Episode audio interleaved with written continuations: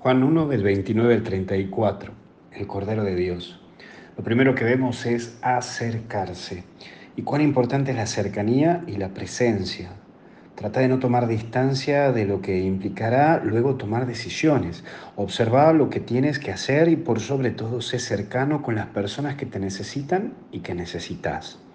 Por eso no te aisles y no dejes que tu trabajo cotidiano se haga tomar distancia de lo que son esenciales para tu vida.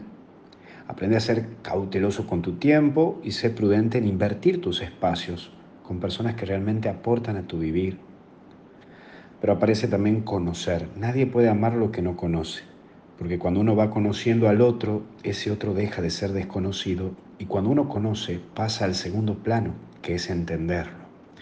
Cuando uno conoce al otro y entiende al otro, y el por qué así es el otro, puede gestar a amarlo, que es el tercer paso.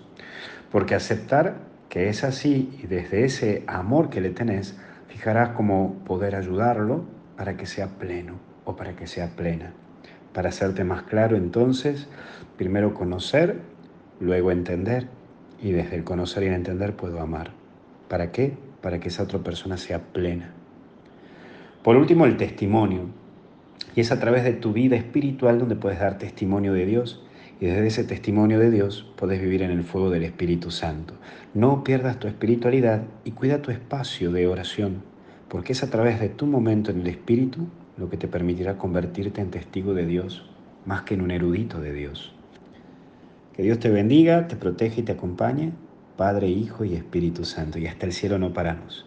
No te olvides que todo lo puedes encontrar en www.misionerosdigitales.com. Ahí tienes un montón de herramientas y materiales que puedes seguir trabajando. O también puedes bajarte la aplicación TM Católicos o Misioneros Digitales Católicos a tu celular. Que Dios te bendiga. Chao.